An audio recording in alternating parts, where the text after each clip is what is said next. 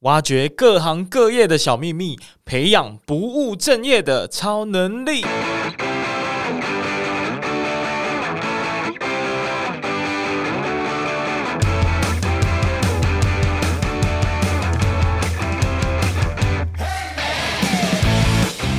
我觉得大家就是可以去思考说，我们下班之后，也许以前想的是怎么样去玩乐，怎么样去享乐，那现在可以想着说。我们我我要在未来怎么样过上一个我真的很想要的人生，嗯，然后慢慢的去耕耘它，而且我觉得这个时间效益是很重要的，这就有点像复利效应这样。哦，对，时间其实拉长的话，你可以达成很自己，所以等于算是比较慢慢累积啦，这样。嗯嗯。可是其实我觉得，嗯，大多数人好像没办法。做到这件事情，因为四年其实是一个蛮长的时间呢。然后你刚刚也说到，你要说服自己说，这个就是我下班后的兴趣。嗯，但是这个有很多人在讲这件事，我就想说，有可能发生吗？呃，有的，就是其实其实我以前下班之后也很爱东玩西玩啊，然后也很喜欢耍废啊、摆烂啊。嗯，但就是。我觉得跟年纪有关啦，可能一开始会觉得很爽，那到后来就是慢慢年纪比较长之后，就这些这些消遣，其实除了你会发现这些消遣除了排解你的压力之外，还有没有带来别的东西？嗯、那写作对于我而言，它不但是可以成为我的消遣，而且它最重要最重要一点就是跟其他的东西不一样，就是它可以为我带来成就感。哦，就是我只要发表一篇文章，然后我看到有人喜欢他，有人对于他产生回响，甚至一则回应都好，或者是我看到我的读者一个一个在往上增加的时候，嗯，那个成就感是其他的兴趣都没有办法替代的。嗯，那我觉得那个成就感才是推动我一直持续写作的最重要的一个一个动力。但是，嗯，我想特别去斟酌的就是说，万一一直都没有人看呢？一直都没有人看，就是你必须要去思考你的策略哪边有问题。就像我第一年都没有人看啊，所以我也是觉得，就是到底在冲啥，就是写都没人看，直接写心酸的。对啊，因为对对，我其实在做 Podcast 也是，然后再跟其他创作者交流，他们就会很多人，他们是说，呃，没有，我就是随便做，然后做兴趣，我自己爽就好了。对，但是我真正想问的问题是。有可能吗？你难道做一件事情付出了那么多时间，你真的会期待没有人来看你，你也 OK 吗？你应该还是会稍微期待一下的吧？对啊，因为其实你创作这些东西，你最主要的目的不就是为了跟更多人分享吗？对啊，对啊。如果没有人来听，那或者没有人来看你的文章，那的确就会没什么成就感。嗯，所以你必须要。我觉得你可以说你是玩票性质，但是你要想说，那你玩票性质，你要怎么玩得好嘛？哦，玩得好，你才能够有下一步嘛。那不然的话，你就你就大概就是，他又是另外一个兴趣，嗯，就可能玩一玩就没了这样子。对对对对。但如果他如果只是兴趣的话，应该也没关系，也没有关系，没什么不好。就是这就是你会不会以这个东西为你终身职志的差别而已。你没有这个成为一个兴趣，那你可以在。再去找有没有下一个兴趣啊？搞不好你可以再找到另外一个兴趣，你可以做得好又有热情的。嗯，啊、其实就是尝试之后，你搞不好发现你其实不喜欢写作，或者是不喜欢这个创作的方式，嗯、啊，那你就可以快速的再转换成其他的方式。那你发现很多人在看之后啊，嗯，你有什么样不一样的心境转变吗？就很开心啊，就觉得那个回忆数越来越多，然后就是大家越来越踊跃，然后互动越来越多，就会很开心，然后就会有更多动力去写。哦，然后你就，嗯、那你有设法在内容上，或者是在写作的频率上去做一个更更勤奋这样子？有诶、欸，就是有时候会很 push 自己，就是曾经在逼自己在。脸书上面发誓说什么一一周要更新两次文章这样，但我觉得后来都是 后来都把自己逼死了，因为自己要工作，这有时候就真的很难做到了。但是就是我觉得就是还是要在至少要让自己在一个平衡、身心平衡的状态下去做这些事情会会比较好，也不要把自己 push 得太紧。哎、欸，突然想到一个题外话，对，因为现在很多我不知道是因为我的这个同温层的效应还是怎么样，我发现很多朋友在做一个事情，就是每天写作一篇文章，写一百天，对对对，就是这种计划，真的真的。你你怎么看待这件事情？你觉得真的是有帮助的吗？我觉得有这个心意很好啦，但是听起来是一个负面的。那重点还是要你的文章是可以吸引人的哦。你一百天应该是可以说证明说，哎、欸，你你有真的热血去去写。但是你真的要一百天产出一百篇，然后那一百篇都很有吸引人，那真的很难。因为其实一篇很好的文章，它是需要灌注比较多的心力去写。对，你你不可能一百天一百天每一天都可以写出爆文吧？对对对对对。所以我只能说那个来那个。来验证你的你的心意是不错，但是终最终的目标，你你写文章最终的目标还是要吸引人家来阅读你的文章，而且可以让他们得到共鸣，得到回响。嗯，所以你自己在频率写作的频率跟写作的品质上面的取舍是怎么样平衡的？呃，就像刚刚威廉提到日更，我也有曾经尝试过。那我后来发现日更，我真的觉得日更我写出来的东西，可能就是我认为只有七十分水准的东西。嗯，但如果我两三天好好的慢下来，用自己的步调写，可以写到八十五分的东西。那我宁愿就是写八十五分的东西。哦，所以我现在还是会比较。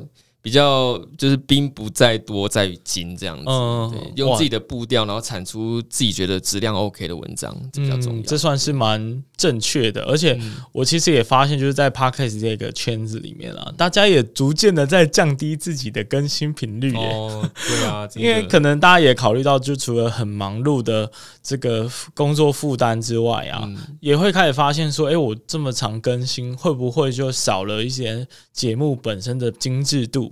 或者是品质就没那么好，那、嗯、我还不如就像，所以就依照你的建议来说，应该是会比较倾向，哎、嗯欸，我至少做个八十分嘛，嗯、我不要就将就，我就发这样子，其实反而是没那么好的。对啊，对啊，嗯、其实不如就是作为做一个吸引人的，这比较重要。嗯，那另外一个创作者常面临的关键问题，也想要请教一下我们的张哥哥，嗯、就是你应该在写。那时候在旅行论坛上写作，应该也会有发生说，哎、欸，我这篇写的超用心啊，结果都没人看，然后另外一篇乱写，就也不是乱写，就是稍微没那么用心，就超多人看。对对对，这应该有发生过，蛮长的，蛮正常的，因为你永远都不知道大家的心理是什么。然后，对啊，大家的大家喜欢看的跟你投入的这个心力，有时候不是成正比的。对啊，像我自己也有发生啊，就是那种可能不是这么。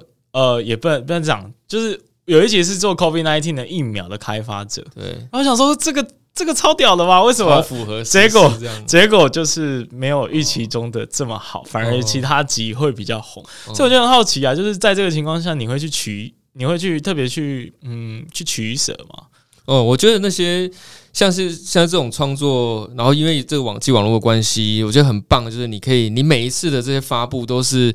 你都可以把它视为是一个一个实验，嗯，然后你就从实验的 feedback 里面，你可以知道去观察你的受众对于你的你的创作品的这个反应如何，然后从中去做修正。我认为这个是很有参考价值的。嗯哼哼哼。像我曾经也是为了要迎合大家，譬如说旅游作家嘛，大家都会想说一定要分享一些。很棒的旅行资讯啊，去哪里玩，然后一定要一定要买什么，要吃什么，要穿什么，去哪里住，然后或者懒人包那个东西我都写过啊，然后我就发现我根本就不适合写那种东西，因为我自己很讨厌做功课，所以那那些事情对我来说我。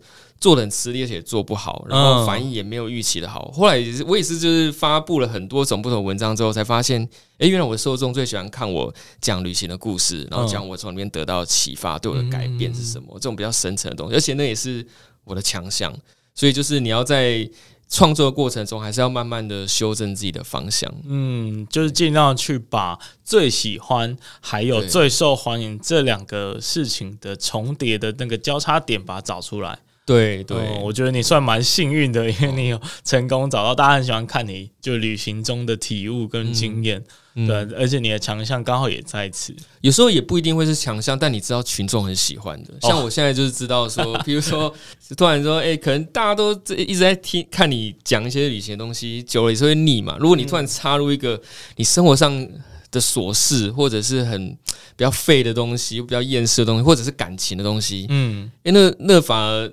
互动率意外的高哎、欸，哇，就大家会认为跟你的这个亲近度会贴近一点，所以我的我现在的发文可能就是会交替，可能会有时候会有旅行的东西，有时候会有职涯的东西，然后再插一个我生活中的小故事。嗯，那对我而言，那生活中的小故事反而是耗费心力最少的，而且也不一定是我喜欢的，但是我一发我就知道，哎，大家都喜欢看这个。嗯，就是某种程度算是在你渐渐。拉出一个知名度出来之后，嗯、然后就跟大家有一个比较亲近的互动吧。我在想，对对对，大家也喜欢看到你成长的过程。对，这边想要接下来问一个问题，就是我很常在节目或者是在其他的场所提到的一个概念，就是人生最难的两件事情呢，嗯、就是开始做跟一直做。嗯、所以就想要问，就是身为一个内容创作者，你是同意这件事情吗？我完全同意啊，就是这这件事情。但我我会更追本溯源的去想说，要我要怎么样才会开始做持续做，那就是要去找一件我超爱的事情哦，那你才你就会有那个动力去开始做一些持续做。所以你如果一开始就找错了，那这件事情对你来说就很痛苦，就很难。但如果你找的是对的，没有人跟你讲，都会持续做。嗯，可是其实我们很难。就是第一枪就直接射到靶，对对对对，所以就不断尝试，OK 的，因为我都会很喜欢跟观众朋友分享，其实我不是只是一开始就找到写作这个是我一生的志趣，其实我以前的兴趣很多很杂，就譬如说。我也很喜欢，一阵子很喜欢跑步过啊，有去跑过半马啊，然后也有去登过白月啊，然后我也很喜欢调酒啊，甚至是甚至会想说自己是不是会成为调酒师，但是那些嗜好到最后就是半途而废，就是你就一开始三分钟热度，然后做一做就觉得做到一个瓶颈，就觉得好像就这样子，自己也没有到那么的喜欢，所以我才是。才会用了那么多的时间，慢慢的去筛选这些我曾经喜欢过的嗜好，然后到最后发现写作是唯一一个，就是我可以一直持续的。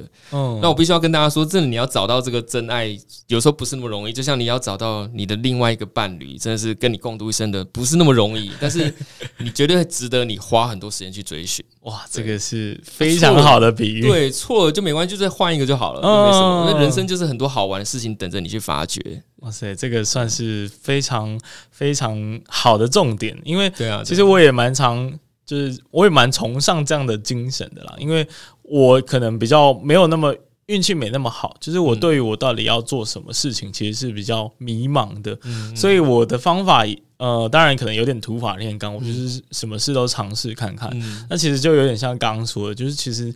嗯，失败是没有关系的，嗯、你可以透过不断的失败去迈向你最终想要做到或者是最想做的那一件事情，或者是你人生的伴侣也是可以这样子而来的。这样对啊，就是威廉不用完全不用担心，因为我在你这个年纪的时候也还完全不知道。哦，我是三十三十二岁的时候才开始萌生要成为作家的这个念头。哇塞！然后到了去年三十五岁我才辞职的。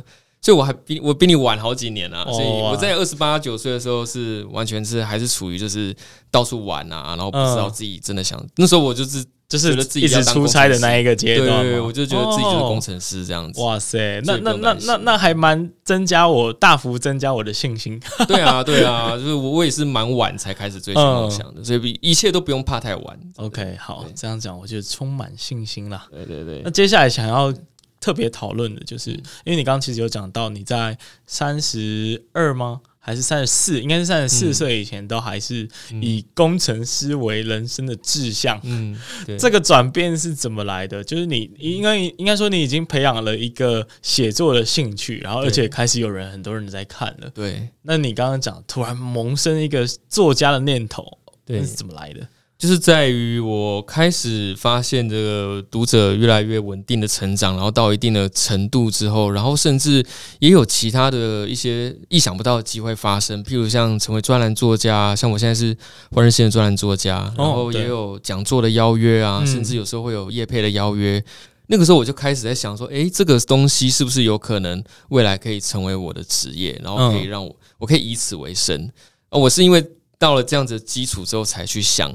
下一步的，嗯，那因为其实很多人呢、啊、都在呃下班，嗯，就是会想说啊，就是休息耍个废啊，很少人可以像你这样哎、欸，嗯，其实还是会啦，就如果说工程师忙起来很压力很大的时候，就就还是会耍废，没办法。对啊，而且工程师是一个超级爆累的工作、欸，哎，就累起来的时候蛮累的。对啊，然后嗯，很难想象你为什么可以呃，就是在。嗯，就是该休息的时候，或者是放假的时候，然后还可以正比疾书，就是那个让你选择。OK，我现在来写作一下好了。那那那个那个原因，那个动力是什么？就是我觉得最重要的还是就是你真的可以从里面得到成就感，而且你是看到你喜欢的东西是一直在一点一滴的在进步的，而且耕耘都是有意义的。嗯，然后你就会觉得做这件事情就是。对你来说最有意义的事，相对于其他的享乐，可能就意义层面就没那么高了。嗯，对，所以你常在书或者在你的讲座写说，梦想跟现实其实是可以并进的一个路线呢。嗯，那你可以稍微再解释一下，就是说这个这个这句话。你觉得要该呃，我们该怎么样去看待，或者甚至去实现它？嗯嗯，我觉得现在大家很多人都会说，可能他他有梦想，但是很难去追寻，因为他必须要工作嘛。那可能他的他有很多牵挂，有家人牵挂，有有糊口饭吃的牵挂。但是我会以自己的自身的例子，会告诉他们说，其实你不用担心，就是。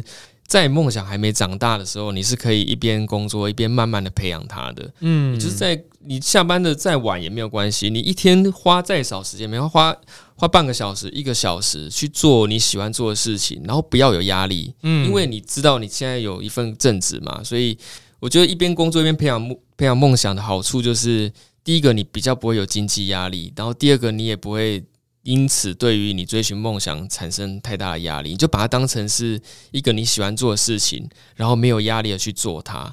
那假以时日，你它会慢慢成成长茁壮。等到它长大那一天，你再去考虑是否要去追寻梦想就好了。那有可能你慢慢的耕耘，耕耘的速度比较慢一点，它只长大了慢一点。嗯嗯，对。但如果你真的很爱它的话，你就会一直不断的耕耘它。嗯，所以只。迟早都会到你你要的地方，嗯，只是时间的早晚而已。嗯、我我觉得这算是，因为我我我觉得我现在正处于这一条路上啊，我就是属于那种，呃，因为我之前有当过全职的创业者，然后后来觉得，干、哦、这创业太难了吧，压力很大，压力 对啊，而且就是你无时无刻都在处于很焦虑、很担心的状态，嗯、而特别是如果你资源。没有那么丰富，或者是你的人脉、你的经验没有那么丰富的情况下，嗯、其实你是很难做到成功的。嗯，所以后来就想说，哎，既然很多人都是开始斜杠嘛，或者是想说就下班后做点事情，嗯、那我就采取这种不离职创业的一种状态，一边前进。嗯、对啊，嗯、但是我常遇到的问题，就好像是你刚呃刚刚我们有聊到的，就是在下班的工作怎么跟上班的这个节奏去取得一个平衡。那、啊、其实你刚刚已经稍微解答了，你还是以、嗯、你其实还是以上班为主要的这个工作，那下班就是把它看得淡一点，压、嗯、力比较没那么重一点，是这样子。然后你还是必须要牺牲你玩乐的时间啊，这是你绝对要牺牲你玩乐，因为因为其实对我来说是还好，就是。呃，如果真的很喜欢这件事情，做起来你也不会觉得真的太受苦了。嗯，就是我我我就还蛮 enjoy 写作这一件事情的，所以就是时间花多一点，慢慢去培养它。那如果如果这件事情不是你的你的梦想，你你再再换一个就好了。嗯，但就是我觉得大家就是可以去思考说，我们下班之后，也许以前想的是怎么样去玩乐，怎么样去享乐，那现在可以想着说。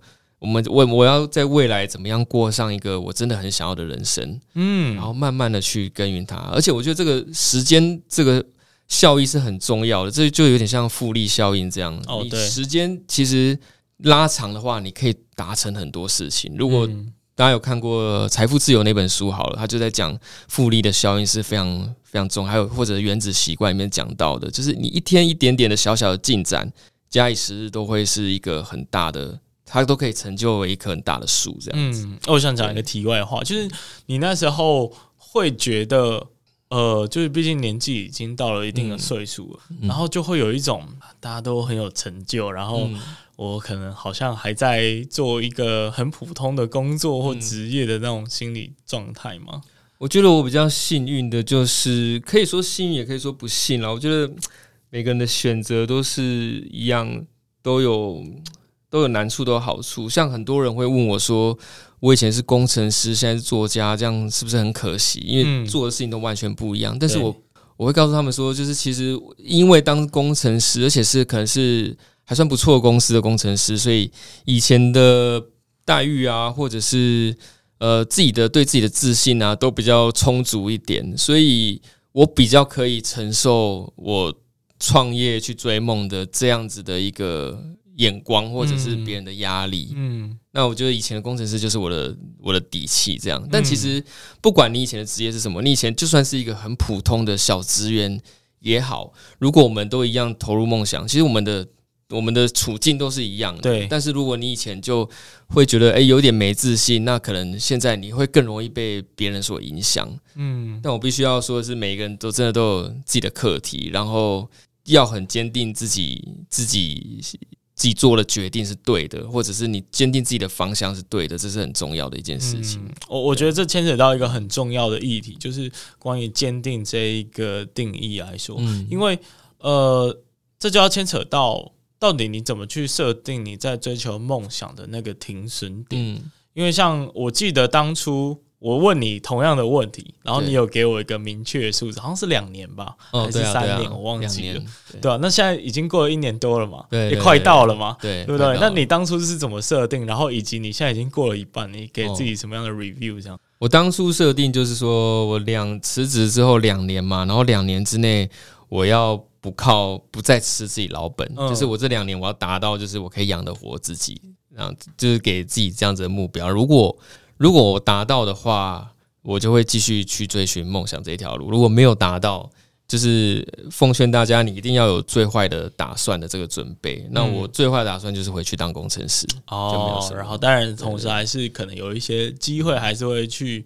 呃，演讲啊，或者是继续创作啊，等等。那你现在已经过了一年了嘛？对，你现在觉得哎、欸，有如期吗？目前是有如期的，目前是有如期，恭喜恭喜！所以目前应该还会再继续再投入在这边，但觉得自己还是有进步的空间，还是要再更努力一点。嗯，哇，这是蛮开心的，就 谢谢。对啊，因为就是。那时候还蛮担心的 哦，对啊，对啊，尤其是回顾我们在爬山相遇的过程，嗯、我好像也有分享过这段经验给你。其实我那时候问你你是做什么，然后你跟我说、嗯、没有啊，我们就是呃现在没工作啊，然后在准备出书、出书写作啊。然后想说这个人也太无业游也太无业游民，不务正业，在搞什么东西？对啊。然后后来就大概过了半年，你书就出来，我就整个吓到，我想说哇塞！原来这件事情已经到那么具体的阶段了，这样子。哦、嗯，因为我们认识的时候，我刚辞掉不久了，对，工作刚辞掉不久。其实都我自己都可以感觉到，其实你必须真的要很坚定，因为、嗯、因为别人的确会有不一样的眼光看在你身上。嗯，就不要不要说刚认识的朋友，像像威廉好了，就是像我，可能你父母啊什么的，他们可能都会有点不习惯，因为你突然就没事，然后在家里这样，嗯、然后他们也不知道你是不是真的在。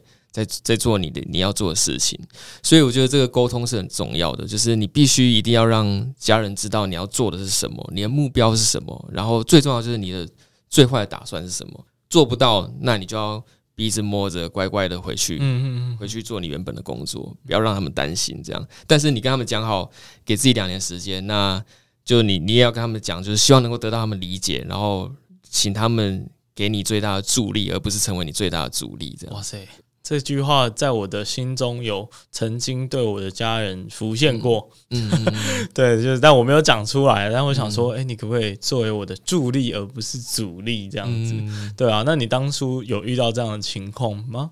呃，也是有啊，也是有，就是家人一定会一定会担心啊。然后、啊，那你怎么跟他们解释，或者是说服他们，让你去放心的让你去追求这样？对啊，就是你要把你的目标讲得很清楚，你这两年要做什么事？哦、对，然后你第一件事情是什么？像我第一件事情就是出书嘛，然后我就跟他说，出完书之后，我就要办多少分享会，然后我要怎么样？未来我的收入来源预计是什么？然后我大概两年，我的我要看到我的收入是成长幅度是多少，然后可以养得活自己这样子。嗯，我就要讲得很清楚这样。所以这是一个说服爸妈的方法，对，就是最忌最忌就是你自己讲不清楚，那爸妈担心就觉得会更加深。如果你连自己都要做什么他都不知道，那他当然会担心你啊，对啊，那你要知道他们担心你是为了爱你啊，那你你为了不要让他们担心，你就必须要很清楚，你对自己要做的事要很清楚。嗯，我觉得这算是我当初在全职创业的时候犯的一个非常严重的错误，嗯嗯，就是我没有。很清楚的沟通这件事情，让他们知道具体的 KPI 在哪里。我我把它理解成 KPI，嗯，就你到底什么时候要达到什么样的结果，然后你要赚到多少钱，你要有什么样的里程碑。但我没有讲，而且我可能在我有试图去解释我想要做什么，可是没有介绍的很清楚，所以他们就是像你刚刚说的，就是他们会采取一种，哎呀，就是你这应该是随便做的吧，你这个这个玩。就是开玩笑的吧，嗯，玩票性质的东西嘛，嗯、所以我想就是延伸出来问哦，就对于像我们这样子，呃，我称呼为下班后的逐梦者，对你有什么样的建议，或者是需要去注意的一些事情，可以提醒我们大家？有什么样子的建议吗？嗯，我觉得就是你，你就真的要，真的必须就是这这个东西就是一分耕耘一分收获了，那你。嗯你你你要想说，你下班之后你牺牲了多少的玩乐时间，你就可以成就多少的事情。嗯，那你如果让自己过得开心一点、舒服一点，那也没什么，那就是可能晚一点才达到你的成就，这样就好了。那我觉得最重要还是你要每个人要照着自己舒服的步调，不要太太 push 自己。然后，因为如果这件事情是你要做的很长远的话，你必须自己是要在一个平衡的状态。像威廉刚刚说到，就是。你要持续做嘛？那持续做很重要，就是你必须要让自己是平衡的。如果不平衡的话，你很有可能就是会会让自己逼得太急，然后就就可能就放弃了。所以这个我觉得这个拿捏这个生活的平衡是很重要的。对，哎，我觉得干，我觉得 对不起，一直骂人话。我觉得这个讲很好，哎，可以啊。因为我其实在我自己节目讲开始做，一直做，嗯，解决这两个问题的方法就是降低。启动成本以及降低持续成本，那你刚刚讲的就是降低持续成本啊。如果我把持续写作这件事情变得不那么不那么逼逼迫自己要这么频率这么高，那我就可以用很舒服的步调慢慢的前进。那至少我还是有维持在前进嘛。因为你逼得太紧，你会放弃的。真的，对啊。所以我觉得哦，你讲的非常好。所以针对这些下班后的逐梦者啊，就是一样是回归到刚刚。提的几点建议，希望大家可以一起来，一起来努力啦，这样子。对啊，我觉得像如果你你与其说啊，你要做什么三十天还是一百天日更，真的你不如就让自己 take it easy。你譬如说你三十天写出一篇超级好文，就就就用这样子的目标去去做。我觉得这个那个创作品的本身的本质是还是最重要的。嗯，对，如果有一篇很很好的作品，然后放在对的地方被人看到了。那就是成功的开始。嗯，OK，你的意思是说，你觉得这样的效益是最主要、最关键的？对对对。哦，哎，既然是这样讲，我们我我们的策略好像常常都是错的，可能就在于定期更新跟那个品质之间，也是要拿捏一个平衡点。你也不能说。呃，三十天，然后你下一步下一个又是一百天，或者是，就是如果你那个频率太拉太长，就大家也会忘记你。嗯，所以你必须要产出一个好品质的东西，然后你重点是要你要放在对的对的地方。像我，我如果没有放在背包客栈，我放在我的那个没什么人按赞的粉丝页，也没有人看到。对，所以很多事实是有很多原因的。所以作品要好，然后放在对的地方，然后质量要好。嗯，对。我觉得今天算是收获蛮多的，而且对我自己来说都是一些很关键的一些提点，这样子。对啊，那最后呢，就是到节目的尾声，你有没有什么想要跟大家说的？就是你最近有什么新的规划？诶，包括我其实有看到你很常在社团内直播，诶。哦哦，对啊，对啊，对啊，那那些就是是为了什么？然后你最近还有什么其他的计划要做吗？就其实我成为全职创作者以来，我就还做了蛮多不一样的事情啊。嗯、那其实有很多目的，就是有时候也不完全是为了赚钱，有时候就是希望自己有一些不一样的渠道，或者是不一样的的的素材可以发挥。然后直播是大概是这半年以来开始的一个新的新的。节目这样子，就是每个礼拜三我会在我的粉丝专业旅行沙洲张 J，就是会有一个直播的访谈节目，叫做沙洲小独旅。那主要是会邀请一位来宾来我的节目上面，还会分享他的人生故事，以及分享他对他来说影响最深的一本书这样子。然后做着做着就发现很特别，就是。呃，原本我只是希望说跟更多的优秀创作者，然后可能可以交互曝光啊，然后可以让更多人认识自己。就我后来发现说，没想到我可以利用这个平台，可以帮助我身边的朋友一些很不错的还没被发现的创作者，然后去让他们的故事能够让更多人看到。这样，我就觉得这种利他的那种感觉是很好的。然后我再来就是自己目前也有在发展一些比较不一样的演讲主题啊，包含除了像原本的这个从过程到旅程的这个梦想主题以外，我现在也有在定期的举办这个工作坊，是十年的愿景工作坊，在教人家怎么样跟自己内心对话，然后去倾听自己真正深处的想望，然后去规划你未来十年的人生愿景，这样，嗯，然后也是定期都会在台北、台中、高雄举办。这样子，然后再来就是，我还是会再有再继续耕耘下一本书，然后主题会变成是比较偏向自由创作者的这个生涯历程的。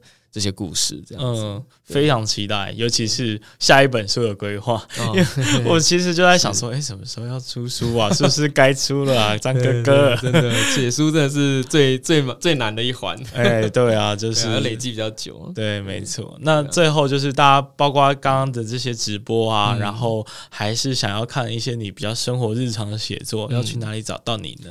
呃，可以在那个 Facebook 的粉砖搜寻“旅行沙洲张 J”，然后“洲”是龙舟的“舟”，嗯，然后或者是 Instagram 也有，然后我也有个人的网站，就是 Google 旅行沙洲张 J 就可以找到了。嗯，那很高兴今天张 J 哥哥来来来我的节目来聊天，好，我们今天的节目就到这里喽，好，再见，谢谢威廉，拜拜，拜拜。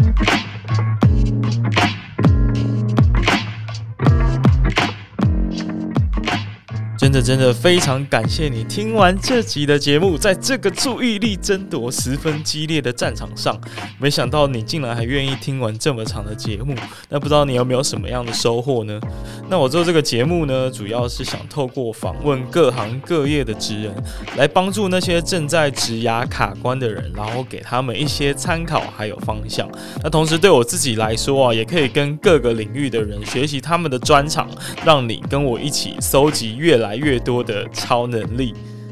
那如果你也喜欢这个节目的话，因为 Podcast 这个媒体的特性啊，其实是很难传播出去的，所以我唯一的依靠呢，就是靠你的口碑，然后帮我多多的推广和宣传。那更多人听呢，我就有更多的影响力，可以去邀请很多厉害的人继续来上我的节目。那最后最后，记得到各大 Podcast 平台订阅我的节目。有任何的想法和心得回馈，都可以私信我的 IG。那我们下次再见，拜拜。